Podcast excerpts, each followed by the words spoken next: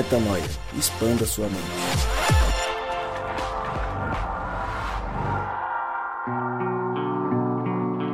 É, senhoras e senhores, estamos aqui depois de romper a barreira dos 300 podcasts Metanoia. E aí, Gabriel, foi até difícil. Normalmente eu faço uma claquete antes de começar o programa, dizendo bem-vindo ao podcast Metanoia número. E aí eu fui falar agora, gravando o podcast Metanoia número 302. 302 é um número pomposo, né, Gabriel? É até difícil de falar, né, Gabriel? Ah, é, já é um número de, de respeito, né, Lucas? Se olhar para trás e falar que a gente tá há seis anos, Metanoia, seis anos de Metanoia, 302, o céu é o limite agora, meu brother. Agora é a E barreira quero- dos mil, né? A barreira Milão. dos mil e o Rodrigo tá com uma ideia de fazer um programa por dia, então a gente vai bater os mil até o final do ano. Ô Gabi, como é que foi a repercussão com a tua sogra? Conta pra gente, meu. Pra quem não sabe, no podcast 300 nós trouxemos alguns áudios especiais de pessoas que tiveram, de certa forma aí, a vida transformada pelas expansões de mente que a gente busca trazer aqui no Metanoia. E o Gabriel trouxe a sogra dele. Como que foi, Gabi? O que, que ela achou do programa? É, falou com ela, ela curtiu? Quais foram as reflexões Fazer, dela, Gabi? cara, como sempre aprendido muito aqui com a gente, com Deus através de nós, graças a Deus. Ela ficou feliz, cara, é engraçado, né? Pra, pra ela parece que é um. Parece que ela saiu no, no Jornal Nacional. Parece que é o William Bonner que tava falando dela lá. Então é, tá famosa agora.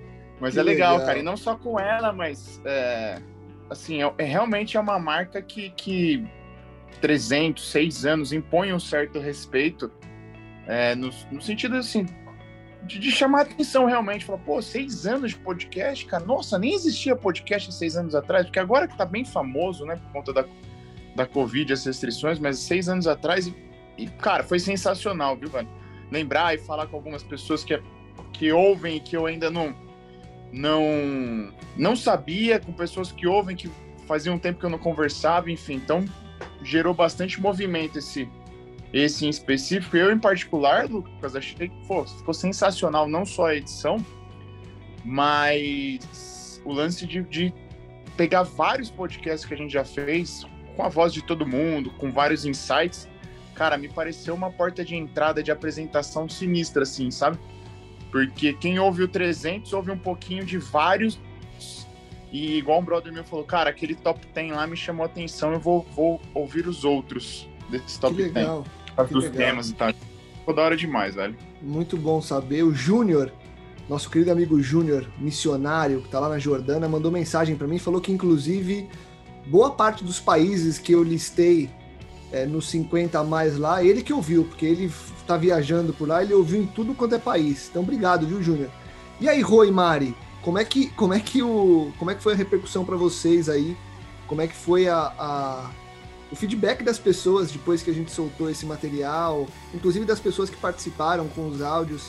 O que, vocês têm para trazer antes da gente entrar no podcast de hoje, no tema de hoje? Cara, foi muito legal aqui. Da minha parte, eu recebi muitos feed- feedbacks positivos, não só da galera que mandou e contribuiu, mas também de uma galera, assim, mandando mensagens no particular, é, parabenizando e, e felizes, assim, comemorando com a gente mesmo essa marca, né, cara, que, como você falou lá no programa, não, não teria como acontecer se não fosse pelo Espírito Santo de Deus, né? Então, foi, eu recebi muito carinho, não sei da parte da Mari aqui, mas da minha parte eu recebi carinho demais. Nossa, aqui em casa foi uma vibração esse episódio. Parece até que saiu um novo filme da Marvel. A galera tava vibrando, elogiando muito a, a edição. Achei, concordo muito com o que o Gabi falou. Eu sinto que foi um milestone, assim, de ter algo para mandar quando alguém quiser conhecer o Metanoia, sabe? É, é uma integralidade de, de, de glória, assim, do que foi essa trajetória, do que está sendo. A galera vibrou muito, recebi muitos feedbacks bons mesmo. Legal, que bom, Mari, que bom, Rô. E que bom você que nos escuta. Continue, porque a jornada continua. Nós dissemos no 300, né? É uma bolha de sabão. Chegamos lá, foi lindo, foi incrível, mas a gente precisa encher outras bolhas de sabão agora para continuar semana após semana fazendo com que as expansões de mente continuem. Como eu sempre digo, meu nome é Lucas Vilches e nós seguimos sim juntos nessa caminhada e volto a te lembrar que toda terça-feira temos um novo episódio, às sextas-feiras também temos um novo episódio com, a, com Na Estrada E prepare-se porque o Rodrigo tá cheio de planos e ele quer colocar um episódio novo por dia. Então cobrem o Rodrigo ao final de 2021 para que haja um episódio novo por dia. Ele que se vire, ele que lute, ele consegue fazer isso. Sabemos que ele tem essa capacidade. Então, Rodrigão, tá aí o desafio. Chegue, chegue no podcast 400 até o final do ano, tá bom? Meu Deus, o cara tá jogando uma bomba pra mim aí. Obrigado. Vamos ver o que nada. vai virar, né? Vai dar certo. É, Vai dá dá certo, certo. sim. Nós confiamos em vocês, seguimos firmes agora por o nosso podcast 302. Afinal de contas, vamos falar de liderança. A liderança e o reino de Deus, como ser líder de acordo com a vertente que a Bíblia nos, nos indica, como que a gente pode pegar a sabedoria bíblica para sermos bons líderes onde quer que estejamos. A liderança no trabalho, a liderança no seu grupo de amigos, a liderança na tua família, a liderança no seu pequeno grupo, a liderança na sua instituição religiosa. Como ser um bom líder? Como ser uma pessoa que inspira os outros? Como agir com a liderança que Cristo agiria se estivesse em nosso lugar? Eu já dei um monte de spoiler, mas quero ouvir vocês, senhores, ainda no nosso modelo tradicional quero ouvir vocês com as frases de impacto sobre o episódio de hoje. Fala galera, aqui é Rodrigo Maciel e a autoridade, a verdadeira autoridade, se constrói com justiça, amor e capacidade técnica.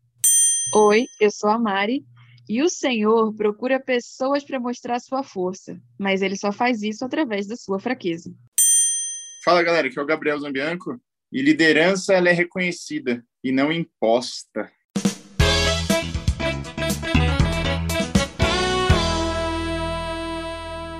Legal. O tema de hoje é liderança e a gente vai se basear em Provérbios 16, de 10 a 15, na versão da mensagem. E aí, como fazemos via de regra, a gente vai primeiro ler o nosso texto, a gente vai primeiro ler a nossa poesia de Provérbios e a gente começa a conversar um pouco mais sobre liderança. Vamos escolher. Mari, escolhe quem vai ler, Rodrigo ou Gabriel? Acho que o Gabriel, né? Dá Gabriel, abra o texto Provérbios 16, de 10 a 15, na versão da mensagem. Solte a sua voz, Gabriel. Brilhe, brilhe, Gabriel. Teste 1, 2, testando. Um bom líder motiva e tem autoridade. Não conduz ao erro, nem tira vantagem. O Eterno quer honestidade no trabalho, pois ele, é- ele é o dono de todos os negócios. Um bom líder detesta todo tipo de injustiça, pois é na justiça que a liderança se fundamenta. Um bom líder se alegra com honestidade e valoriza quem fala a verdade. O líder que se ira ameaça os próprios liderados. Quem é inteligente saberá contornar a situação. O líder paciente revigora a vida dos liderados, é como a chuva da prima- de primavera e a luz do sol. Rodrigão, na sua definição, ao ler a Bíblia, ao voltar às suas experiências, sejam elas as profissionais, sejam elas as missionárias, quando você observa à tua volta as pessoas que te inspiram a liderar, assim como o próprio Cristo, qual que é a sua definição? E aí, de maneira bem direta, Rodrigão, eu queria ouvir um pouco de vocês. é, uma frase, prepara uma frase, uma frase, hein? Um ponto final eu corto. Um bom líder é. Um bom líder é transformador. Mari, um bom líder é. Quem dá a vida pelos liderados. Incrível, vou anotar essas duas frases já. Gabi, um bom líder é. Lucas, um bom líder é aquele que guia. Eu tenho, eu tenho o texto que o Gabi leu, que fala sobre alguns elementos que a Bíblia indica sobre a liderança, e eu tenho as três vertentes que vocês é, trouxeram, as três definições, e eu quero é, usar isso como, como fio condutor para o nosso papo a partir de agora. Mas eu queria começar perguntando para você, Mari, porque veja só que interessante, né? Um bom líder é transformador, um bom líder dá a vida pelos liderados e um bom líder é aquele que guia. E aí quando a gente volta aqui pro texto, a gente vê que o bom líder motiva, ele não tira vantagem, ele quer, é, ele detesta a injustiça. Ele lidera com alegria, com honestidade, ele não, não busca essa ira porque há essa ameaça, ele tem que ser paciente. Então, assim, é quase que os, é quase que o fruto do espírito aqui, né? Porque talvez tenha um pouco disso tudo na concepção de um bom líder. A minha pergunta é a seguinte: não fazer isso faz de uma pessoa um mau líder? Essa é uma perseguição que as pessoas, enquanto líderes, onde quer que estejam, têm que fazer? Ou essa é uma característica nata de quem vai ser um bom líder? Então eu queria é, dialogar entre o que vem e que já nos torna essa, esse líder inspirador e que realmente é um bom líder, e o que nós vamos construindo, e aí pegar um pouco do que a gente falou em alguns episódios, de glória em glória, nos transformando nessa pessoa. Como é que você enxerga essa caminhada para conseguir se espelhar nesse texto e nessas definições que você trouxe? Bom, Lucas, eu diria que que a palavra de Deus é é a verdade sobre como as coisas são e como isso se conecta com o que você falou. Eu acredito que se você não é, manifesta esse DNA, se você não manifesta o Espírito de Deus, a vontade de Deus no, seu proceder, é, nesse momento você não vai estar manifestando é, a liderança. O que eu quero dizer é que eu vejo essa, essa liderança aqui muito mais como consequência de um espírito do que propriamente como uma condição prévia. Sou líder, logo preciso agir de tal forma. No reino de Deus, a liderança ela não é, é estabelecida, ela é reconhecida, né? E eu posso dizer isso com a experiência em comunidade que a gente tem, porque quando você tem uma perspectiva mais orgânica, né, mais livre de igreja, você percebe que você não tem como estabelecer líderes numa comunidade orgânica, familiar, fluida. Você percebe que as pessoas vivem e à medida que as virtudes se manifestam, os líderes vão sendo reconhecidos.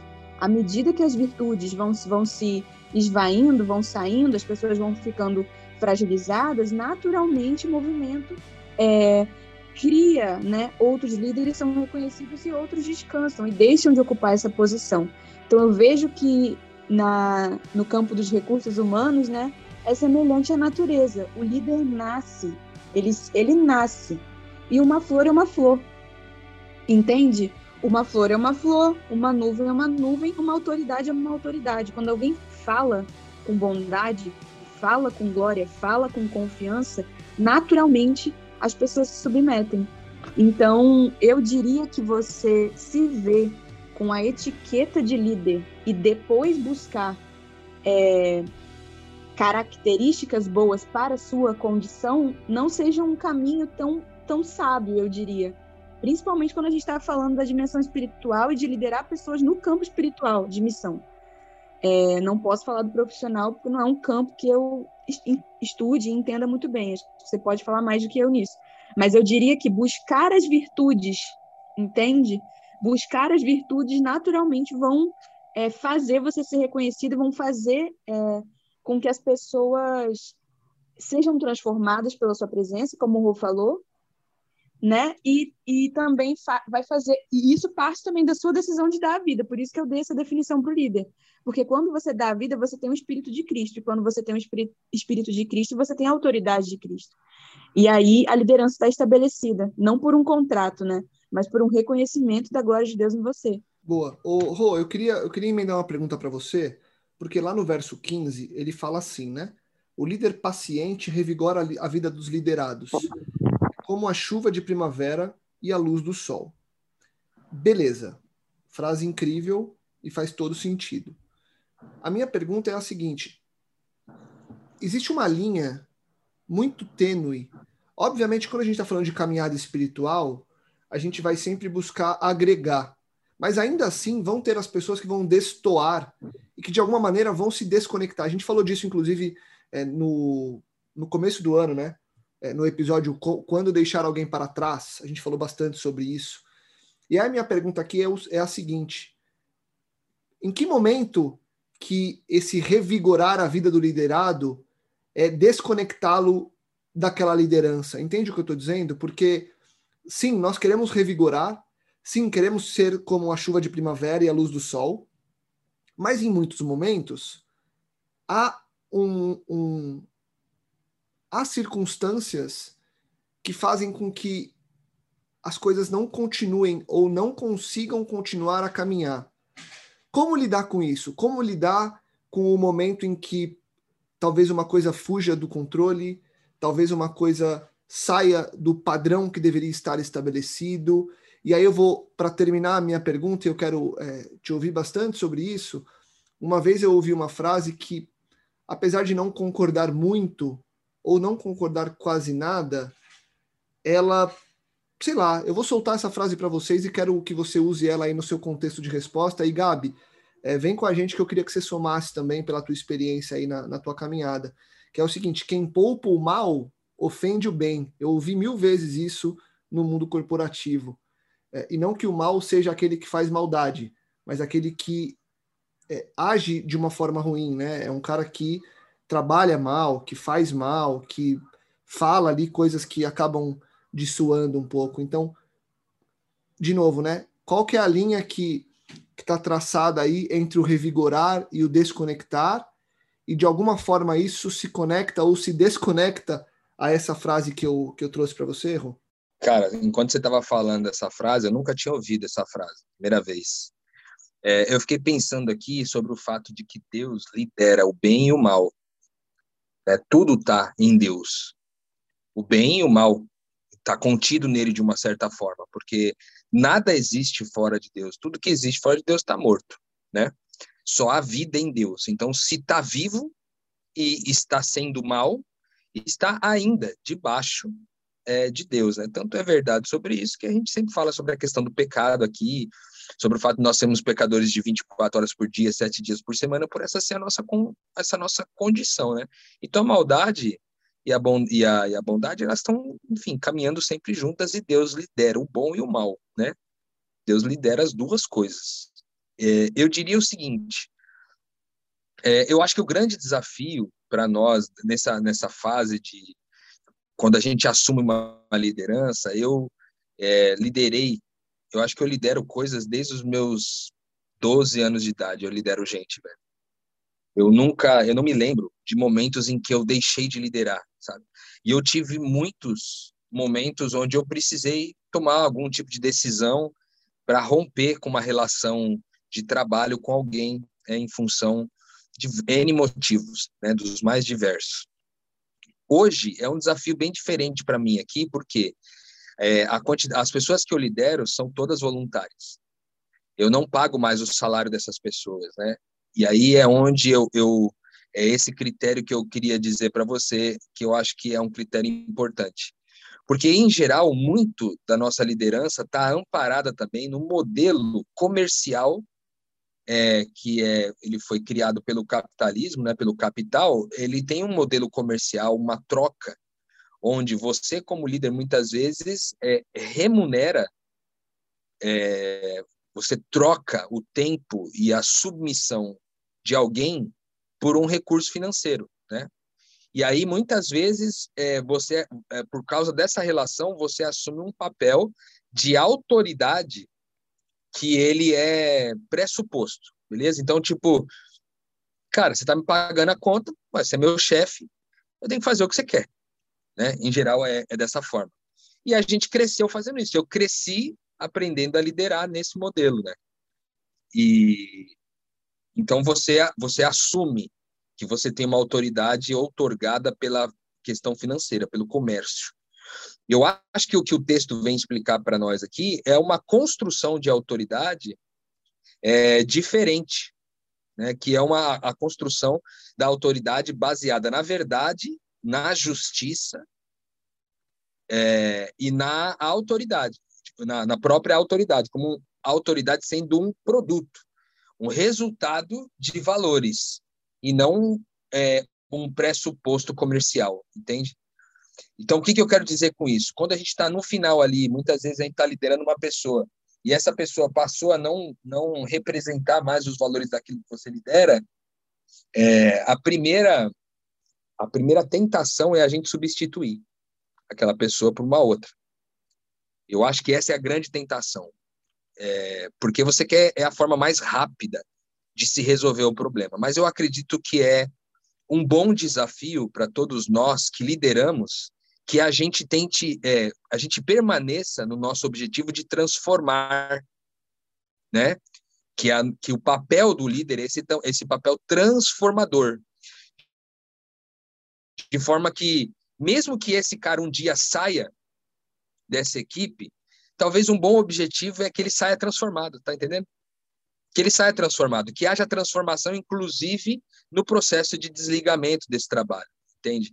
Então, eu, eu é, como que eu faço na prática aqui? Em geral, eu tento de tudo, cara. Eu, eu me esforço para ser criativo o máximo que eu puder para tentar, de alguma forma, é, transformar ou cooperar com a transformação da vida dessa pessoa. E quando eu falo transformar, eu falo transformar em vários sentidos. Talvez ele chegou em submisso e saia mais submisso e veja valor na submissão. Não saia submisso porque é, eu tenho autoridade comercial sobre ele. Não, é porque ele sai, ele sai realmente crendo que sub, é, ser submisso aos, aos líderes é a melhor coisa que ele pode fazer, né? Também se tornar, se entender que de repente se o problema dele era impaciência, que ser paciente pode ser muito bom para ele. Então ele sai daqui para abençoar um outro lugar. Então eu acho que o líder não é aquele que mantém a equipe o tempo todo debaixo das asas dele é o líder que prepara essa pessoa para ser enviada para um outro lugar. Porque com, o quanto você sabe do que eu estou falando, né, Lucas? Você que nesse momento tem os funcionários aí à sua disposição e tudo mais, sabe exatamente o que eu estou dizendo. Quanto que é bom quando chega um profissional para trabalhar no sua, na sua equipe e ele revigora toda a equipe. Ele traz frescor para a equipe, ele inspira as pessoas, ele é, um, ele é alguém que tira as pessoas do lugar de acomodação, não porque elas estão com medo de perder a posição, mas porque elas se inspiram no cara. Então, eu penso muito sobre para onde esse cara vai e que ele possa abençoar alguém para onde ele vai, da mesma forma que eu me sinto abençoado quando eu recebo alguém que vem completo, né? E vem pronto para poder rodar. Então, eu, eu diria que a melhor forma de se fazer essa transição é pensando na transformação que pode abençoar o próximo que virá à frente, sabe? Mesmo que em, em algum momento a gente venha desligar essa relação de trabalho, houve transformação suficiente para que ele possa abençoar próxima etapa. Ô, Lucão, complementando aí, o Rô trouxe um ponto que, quando eu estava lendo o texto aqui, para mim era o ponto-chave, que é é diferente quando a gente fala em autoridade, do jeito que está sendo colocado aqui, digamos uma autoridade em Cristo, é, ou uma autoridade do reino, é diferente daquela autoridade do viés comercial, do ambiente de trabalho, né? E para mim, o romantou a questão quando ele traz é, autoridade como sendo, é, eu diria que é uma soma de conhecimento e prática que leva ao reconhecimento, sabe? É por isso que quando você você fez a pergunta ali atrás para Mari se a liderança é inata. Óbvio, a gente pode discordar. Não estou nem discordando da Mari, estou falando discordar dos ouvintes. A liderança, ela.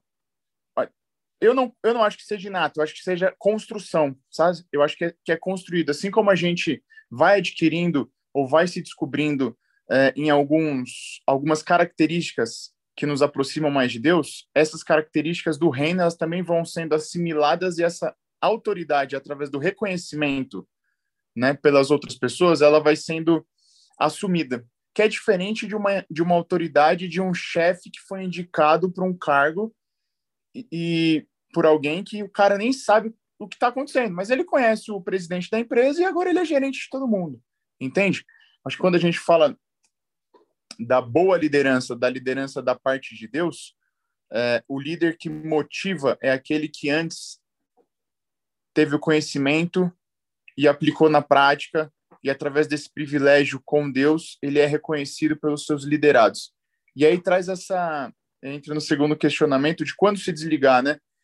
É, eu acho que aí, exatamente pelo fator de reconhecer o meu líder, quando eu deixo de reconhecê-lo, ou quando por algum motivo começa a ter um ruído na comunicação e na, na, na minha visão sobre ele, eu automaticamente vou me afastando, né, Lucas?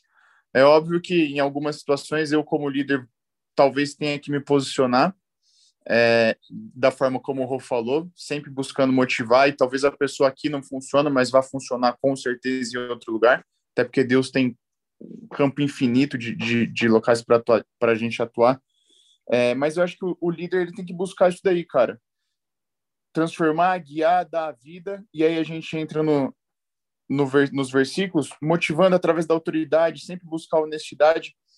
É, e aí vou puxar lá o versículo 18, que não estava no, no script, mas ele fala assim, ó, e aí que está a questão do que talvez diferencie o bom líder e, e, e, como lidar com as pessoas, enfim, fala assim, ó, primeiro vem o orgulho, depois a queda, quanto maior é o ego, maior é o tombo. E esse tombo está implícito para todo mundo, né? Tanto para o liderado quanto para o líder. Pois é. E tem um ponto que o texto não fala claramente, mas que para mim ele é fundamental na construção de um bom líder, que é a vulnerabilidade. A gente já falou disso em outros episódios. Existe uma, uma pesquisadora aí, uma autora americana, salvo engano, chama Bene Brown. Ela é muito conhecida nessa área da vulnerabilidade. Ela tem vários livros, vários TED Talks que falam sobre a liderança vulnerável. Inclusive, ela tem um podcast no, no Spotify que chama Dare to Lead. É, obviamente, só em inglês. Ela entrevista pessoas que são grandes líderes e fala sobre os conceitos da liderança. E tem um elemento importante aí na vulnerabilidade para o líder, né, Mari? Porque quando o, a Bíblia traz que o líder ele precisa ser justo e honesto, porque ele se alegra com a honestidade, só há honestidade onde há vulnerabilidade. Porque eu não posso ser honesto se eu não for sincero. E para ser sincero, eu preciso ser vulnerável, porque muito provavelmente a minha sinceridade e transparência vão abrir uma porta para que eu exponha coisas que eu não é, não colocaria frente às pessoas se eu quisesse ficar me escondendo delas. Então tem um elemento importante para a gente trazer aqui essa discussão, que é como ser vulnerável e como aceitar essa vulnerabilidade, inclusive dando, dando como diz o ditado popular, é, não, não vou usar, eu vou, eu vou, não vou usar e não vou deixar a frase sair da minha boca. É, mas, enfim, como ser vulnerável, entregando informações que muitas vezes vão ser usadas contra você, e tudo bem, porque você tem uma premissa importante que é a transparência e a vulnerabilidade.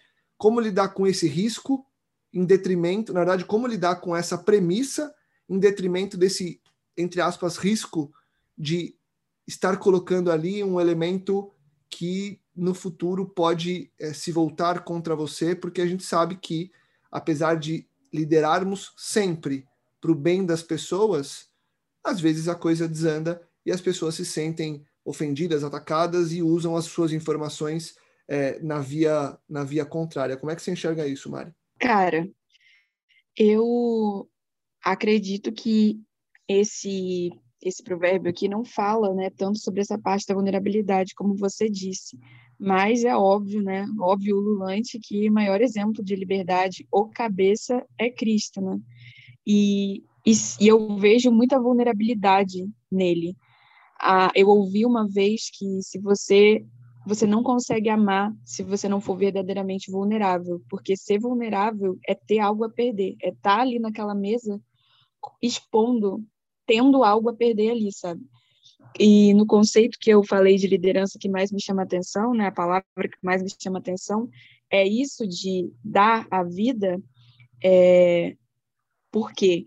Porque eu pessoalmente observo que eu não gost... eu não sou liderada, não gostaria de ser liderada e não pretendo ser liderada por alguém que não está comprometido comigo enquanto pessoa. Por que, que eu vou dar a minha vida, dar o meu tempo, dar anos para acreditar na sua semente se você não não está preocupado em, em alguma medida comigo, sabe? Se eu, como ser humano, não sou importante para você. E eu acredito que isso é vulnerabilidade. E a maior vulnerabilidade de todas é você liderar alguém que é importante para você. E, e esse risco que você falou, Lucas, eu sinceramente acho que não tem resolução a não ser o milagre, porque eu acredito que é a parte mais difícil do ministério de Jesus.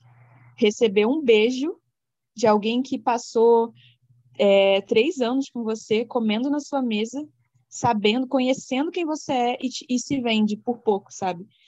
E na nossa experiência aqui de, de também passar tempo liderando pessoas e estando é, revelando a nossa intimidade, revel, liderando pessoas com as quais nós nos importamos, portanto, vulneráveis, vulneráveis a quê? Vulneráveis a esse episódio, precisamente esse episódio.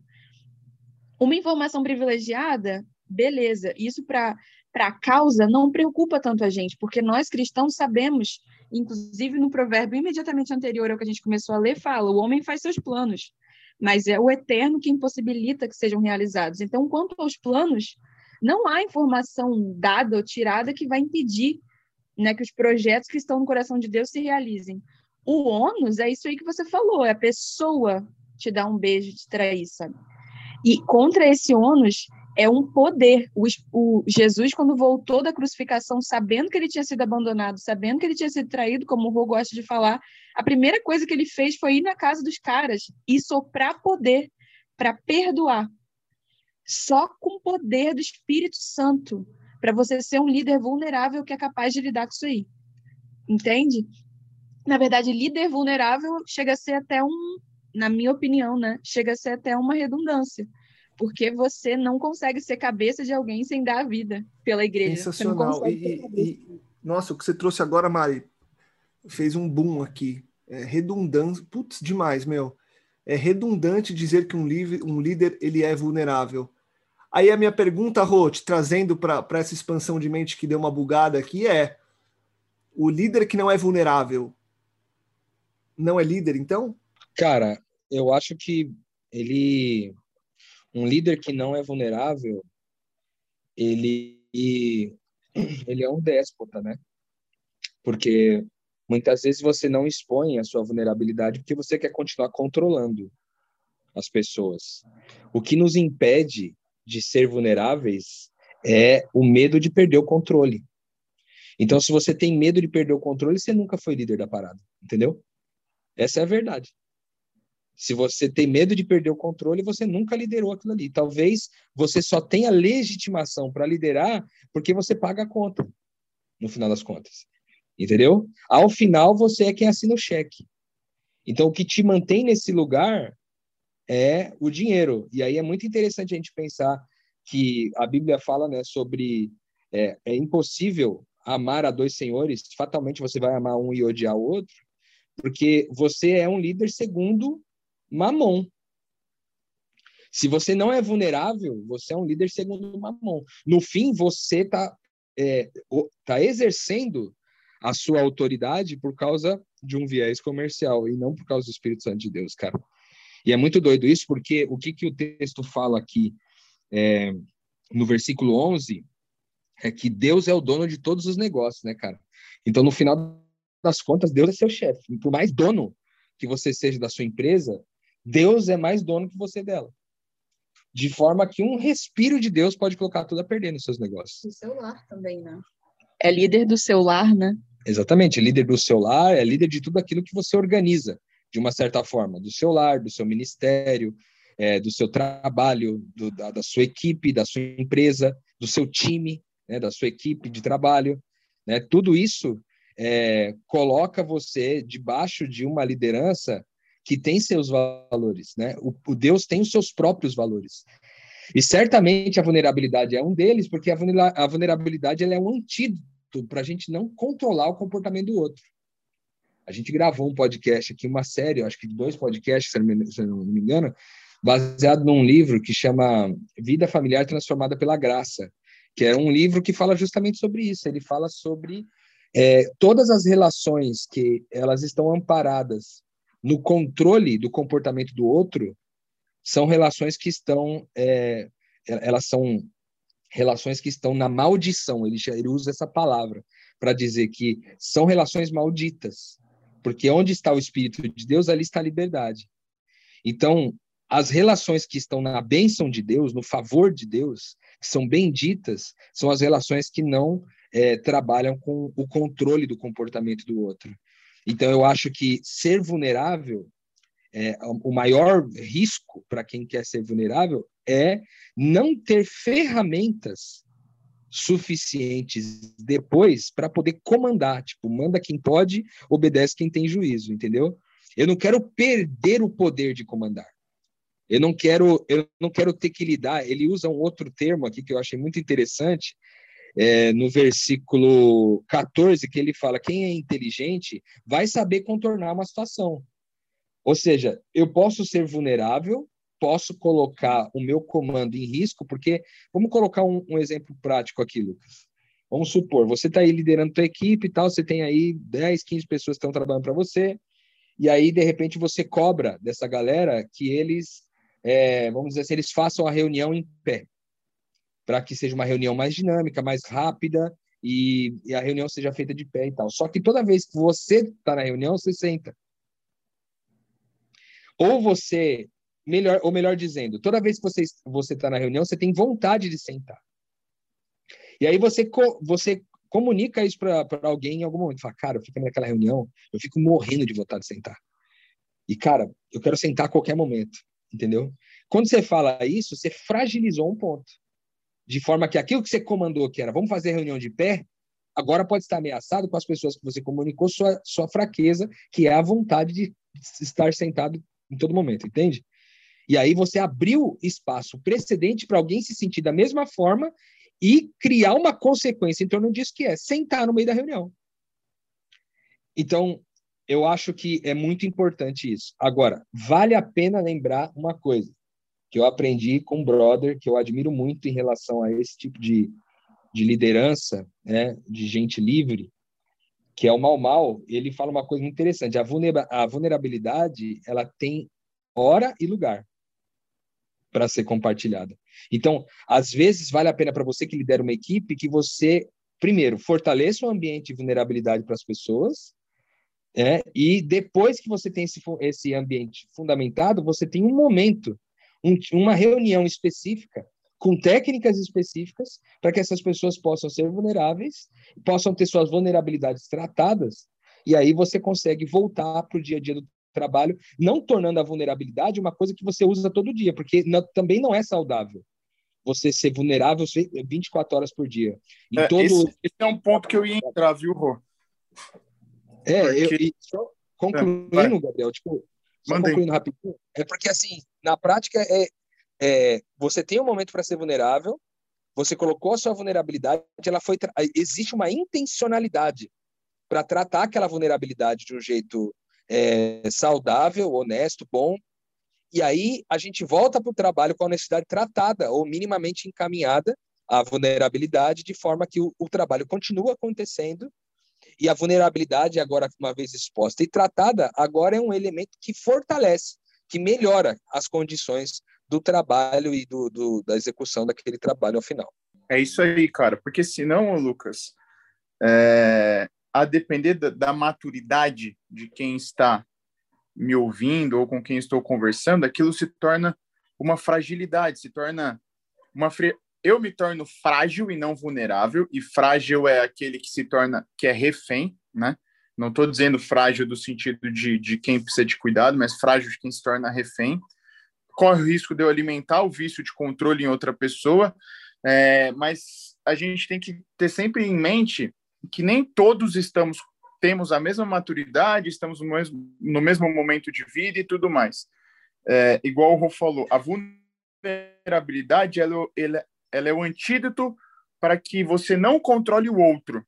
Da mesma forma, se você não souber o momento e o lugar para expor sua vulnerabilidade, você está dando na mão do outro veneno para que ele te controle. Entendeu? Eu fiquei pensando aqui, cara, exemplo de Cristo. Eu gosto sempre de pensar na vida de Cristo. Imagina se Cristo, ao invés de não ter não ter deixado claro que ia morrer, mas também tivesse dito claramente: eu vou morrer, mas eu vou ressuscitar, não tem porque sofrer, fica tranquilo, galera. Tranquilo que eu vou voltar fortão aqui, acabou. Como teria sido esse desdobramento, né? Será que Pedro teria. E aqui eu tô, tô só pensando hipoteticamente, tá? Será que Pedro teria negado a Cristo três vezes? Será que Pedro teria se motivado a virar pedra, é, a base da igreja aí, entendeu? Então acho que a gente tem que se expor sim, tem que ser vulnerável, mas nenhuma característica do reino, nenhuma característica de, característica de Cristo, ela é isolada. Pode ver que quando a gente lê o texto aqui sobre líder do 10 ao 15, são várias características que compõem o líder, a liderança, né? Então a vulnerabilidade, ela não vem isolada, ela tem que ser interpretada também com maturidade. Não, não é sair falando da vida e se tornar refém do outro, entendeu? Então acho que é, é sempre buscar esse equilíbrio, cara. É, e, e no fim do dia, eu acho que fica uma reflexão para gente, e o Rô trouxe uma coisa lá no comecinho das primeiras explanações dele, a respeito do não desistir. Obviamente que a gente já falou um pouco sobre o quando deixar alguém para trás, e eu repito aí sobre o episódio que a gente acho que começou o ano é, falando, mas a gente precisa lembrar que esse bom líder, que o Cristo, ele busca revigorar as pessoas, seja trazendo para perto, seja afastando, para que ela esteja pronta para os próximos desafios. Então, na minha cabeça, o que fica aqui é: precisamos revigorar as pessoas. E aí, pegando como gancho que vocês trouxeram por último, de acordo com as possíveis características que contemplam esse líder, eu preciso o tempo todo, é, eu preciso ter uma caixa de ferramentas à minha disposição, que são todas essas características, para que eu saiba a hora de usar cada uma delas com um único fim, e esse fim é revigorar as pessoas, revigorar a vida dos liderados. Obviamente que, de acordo com a minha maturidade, com a maturidade da pessoa para a qual eu vou agir com aquela ferramenta, eu vou escolher a ferramenta ideal. Cristo sabia exatamente o que falar para cada pessoa. Ele soube, na hora de olhar para Zaqueu e falar: Cara, desce daqui que eu estou afim de almoçar com você. E para revigorar a vida daquele homem, ele chamou o cara para almoçar, tirou o cara de cima da árvore, chamou o cara para almoçar, é, levou ele para casa dele, para casa de Zaqueu, para estar mais próximo. Mas ele também soube, na hora de uma outra pessoa que falou: Cara, o que eu preciso fazer para começar aqui, para ter essa vida contigo? Ele fala: Cara, nasce de novo. E aí teve o outro que chegou nele e falou: E aí, meu, quero te seguir. E ele falou: Então, na verdade, você tem que fazer outras coisas, vai embora. Você não, você não tem que estar aqui, você tem que estar lá. Então, tchau, vaza. Obviamente que talvez você que está nos ouvindo esperaria que eu citasse todos os trechos e reproduzisse todas as falas de Cristo, mas eu estou tentando ser muito prático para dizer o seguinte: Cristo tem todos esses ícones na caixa de ferramenta e pela maturidade e obviamente por ser Cristo, ele sabe qual deles usar para cada pessoa no momento certo. Lembrando que o final da fala dele sempre é a busca pela vida revigorada daquela pessoa com a qual ele interagiu. Então, na minha cabeça, ouvindo vocês, o que fica de lição é justamente a busca por entender qual que é a ferramenta ideal para usar naquele momento, de acordo com a pessoa, desde que, no final do dia, a busca real seja por revigorar aquela pessoa que haja maturidade e que haja entendimento para saber em que momento que eu uso cada ferramenta, buscando que aquela pessoa seja revigorada. Na minha cabeça é isso. Na minha cabeça eu não vou conseguir usar tudo o tempo todo, mas preciso em todos os momentos e a, em todas as circunstâncias buscar essa vida revigorada de quem está interagindo comigo sob a minha liderança. Essa é a minha visão, queria ouvir vocês também. Eu ouvi o que você disse, Lucas, e o que veio à minha cabeça é, é que parte muito mais até de um conhecimento das necessidades, de um conhecimento da pessoa, do que propriamente de um entendimento da ferramenta. Exemplo, cara, pode ser mais simples, vamos, vamos pensar de um jeito simples. Você olha uma pessoa, você não só enxerga que ela tá ali, você olha essa pessoa. O cara tá numa árvore vendo você passar. Na expressão, na microexpressão facial que um youtuber já analisa, imagina a capacidade de Jesus de observar a necessidade da pessoa. Cara, eu acho que aquele cara quer me chamar para almoçar. Eu quero comer com você. De olhar nos olhos de alguém, entender a necessidade da pessoa e atender a necessidade de, de às vezes observar que tem alguém empolgado, emocionado para ficar perto de você, mas a pessoa está fugindo da responsabilidade. A gente aqui, mero mortal, eu acredito que a gente já tenha um pouco essa habilidade de, de sentir no ar uma vibe de, de emoção. E aí dá uma cortada na pessoa, cara, você não está bem. Eu acredito que vem do conhecer a pessoa que eu estou liderando, não propriamente do, do domínio sistêmico né, das ferramentas apropriadas para situações apropriadas, porque eu acho que esse é o caminho que o, que o mundo propõe. Você estuda bastante as ferramentas, que aí você vai conseguir reagir a situações técnicas. Quando Jesus propõe, se relacione. E eu tenho a sensação de que o reino tem essa ironia, sabia? A gente vive num mundo em, em, grande disputa de poder. E a sensação que eu tenho é que o Espírito Santo clama por pessoas corajosas o suficiente para exercer a autoridade. Só que a autoridade exige que você que você se vulnerabilize. Ninguém quer poder com vulnerabilidade. As pessoas querem um poder sem vulnerabilidade, mas Deus oferece liderança, oferece o tempo inteiro. Ele fala: Eu quero constituir um reino de reis e sacerdotes. Aquele que tiver o Espírito Santo e tiver coragem de dar vida pelos irmãos, vai sim resplandecer como a luz do sol. Há milhões de promessas. As pessoas não querem isso. É igual o povo no deserto. E se você olhar a Bíblia, e ela é uma grande metáfora para tudo, você vai ver essa metáfora o tempo inteiro. É sempre um bando de gente medrosa que quer o poder sem se comprometer. E aí Deus levanta um que dá a vida, e empodera esse um porque ele teve coragem de agir segundo o caráter de Cristo, sabe? Então, e mesmo quando eles ouvem a voz de Deus, é, eles querem que tenha um Moisés. Eles se acovardam e querem que fique lá o Moisés falando, intermediando, porque eles são covardes, sabe? E qual foi a coragem de Moisés? Dar a vida. Por isso que eu dei esse exemplo aí desde o começo. Queria falar uma coisa, Lucas, com relação a esse tópico que você colocou, é, dessa caixa de ferramentas, vamos dizer assim, de Jesus, que às vezes é, demonstra quase que um lado B do amor, né? Eu acho que é, tem um detalhe importante a respeito de Jesus, que Jesus só fazia o que cria de fazer. Jesus só fazia as coisas com fé, né? E como que você sabe que o que você está fazendo é, é amparado na fé? Como que você sabe disso? Porque a fé é a certeza das coisas que a gente não vê e a prova das coisas que a gente não, é, de alguma forma, a, a prova concreta daquilo que ainda não pode ser visto. Então, se a fé é a certeza das coisas que não se vê, Jesus tomava decisões baseadas não no que ele via, mas no que ele conhecia pela fé a respeito daquela pessoa certo? Então, como que é que a gente faz, faz isso? Como que a gente vive nisso? Também eu acho que é uma mudança de software da nossa liderança, né? Porque a liderança padrão está amparada no que ela vê. Como tudo nessa vida, né? Que isso é o que a Bíblia chama de incredulidade. A fé é, não é você atuar de acordo com princípios religiosos. Não, a fé é você atuar com base no que você não vê. E a incredulidade é você atuar com base no que você vê.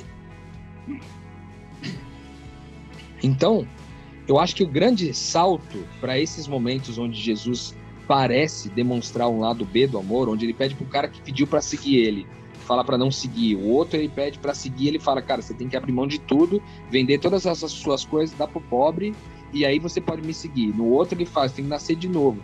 Essas confrontações de Jesus, elas estão amparadas na fé de Jesus. Então, quem atua pela fé tem carta branca para atuar, porque ele está atuando de acordo com um sistema de valores, um mindset, um software novo. E esse software novo dá condições para ele de decidir, mesmo que os fatores sejam inclusive todos contrários, mesmo que o que você está vendo, aquilo que você está concluindo com seus olhos, digam, esse cara tem que ficar com você, se essa pessoa é a pessoa mais importante da sua equipe. Às vezes você vai olhar para essa pessoa e vai falar, cara, eu acho que já deu nosso tempo de trabalhar junto aqui. Mesmo ela sendo a melhor pessoa da sua equipe. Como é que você pode pensar nisso, por exemplo, entendeu?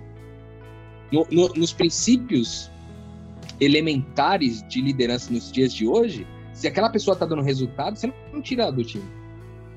certo? Mas quem vive pela fé sabe que, cara, eu, é, o motivo não pode ser explicado com os olhos. Mas eu crio de dispensar o cara. Por quê? Porque você tem trabalhado o seu coração diante de Deus para ser um coração que não é corrupto, para ser um, um, coração que, como diz o texto aqui, é um líder que detesta todo tipo de injustiça, porque ele põe, é, ele fala que a, toda a liderança é baseada na verdadeira justiça. E o que, que é a verdadeira justiça? Não é a justiça que a gente vê com os olhos, aqui se faz, aqui se paga. É a justiça que a gente não vê, é de acordo com a fé. Qual que é a justiça que a gente não vê? Que aquele que tem o direito reparta com aquele que não tem. Isso é a justiça no reino de Deus. Certo? Então, coisas como essa. Então, para comandar de acordo com os valores do reino de Deus, é necessário nascer de novo. Então, talvez o líder precisa nascer de novo para ele entrar nessa nova lógica. Se ele quer aplicar valores é, do, do reino é, num sistema anti-reino, fatalmente vai dar pau. Então, qual é importante? O que, que, é importante? Que você fortaleça o ambiente de reino em todo lugar, né, com todos os valores que o reino tem, e não ficar só fazendo drops. Porque fatalmente só os drops de reino no meio de uma cultura anti-reino só vai parecer mais falsidade.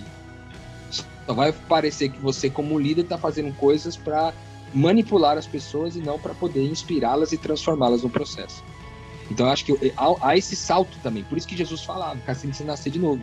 Porque ele, ele tomava as decisões dele amparadas na fé, e a fé é a certeza de, do que não se vê, e, a, e o que não se vê é o conhecimento de Deus. Por isso que a, Bíblia fala que a eternidade é essa, que conheçam Deus como Pai e o Filho que ele enviou. Não, o Rodrigo tava falando, eu tava pensando, realmente, eu já passei por situação assim, velho, de que você acha que está levando o reino, você acha que está apresentando a Cristo, e na realidade as pessoas interpretam cada vez mais como falsidade. Isso é, é muito complicado, é muito complicado, cara.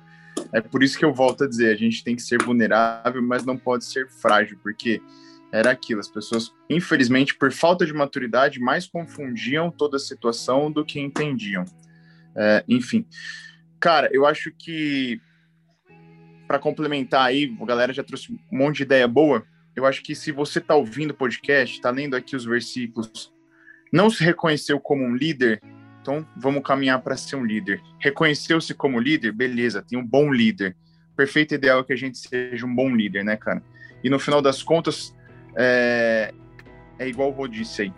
Lá no versículo 33, ele fala assim: ó, apresente a proposta e conte os votos, mas o eterno tem a palavra final. Então, um bom líder, no final das contas, independente de todo o ambiente que ele está, é Deus. Deus é o líder dele, né? É Deus que dá a palavra final. Mesmo bom líder, ainda assim, é liderado por Deus.